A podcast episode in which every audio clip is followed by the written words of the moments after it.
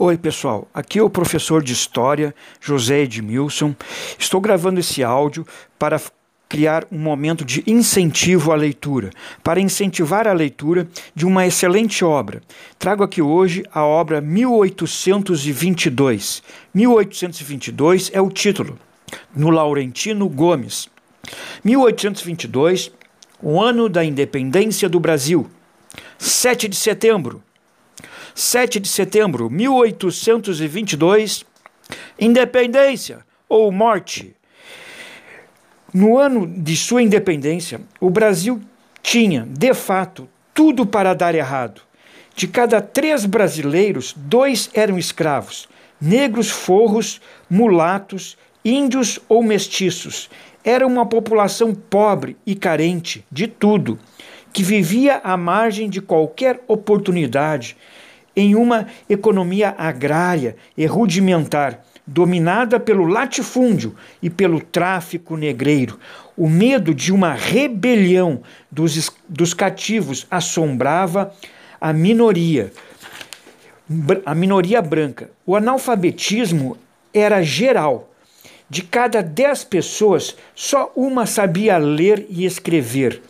Os, os ricos eram poucos e, com raras exceções, ignorantes. O isolamento e as rivalidades entre as províncias prenunciavam uma guerra civil que poderia resultar na divisão do território, a exemplo do que já ocorria nas vizinhas colônias espanholas.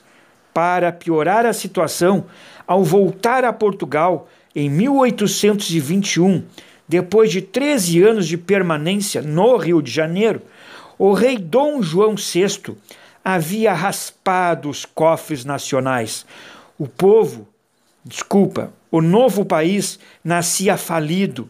Faltavam dinheiro, soldados, navios, armas e munição. Faltava tudo para sustentar a guerra contra os portugueses, que se pronunciava longa e sangrenta. As perspectivas de fracasso, portanto, pareciam bem maiores do que as de sucesso.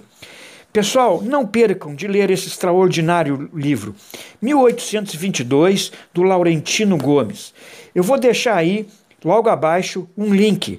O link para ler grátis e logo em seguida um outro link para quem quiser adquirir essa obra maravilhosa. Laurentino Gomes, 1822 como um homem sábio, uma princesa triste e um escocês louco por dinheiro ajudaram Dom Pedro a criar o Brasil, um país que tinha tudo para dar errado.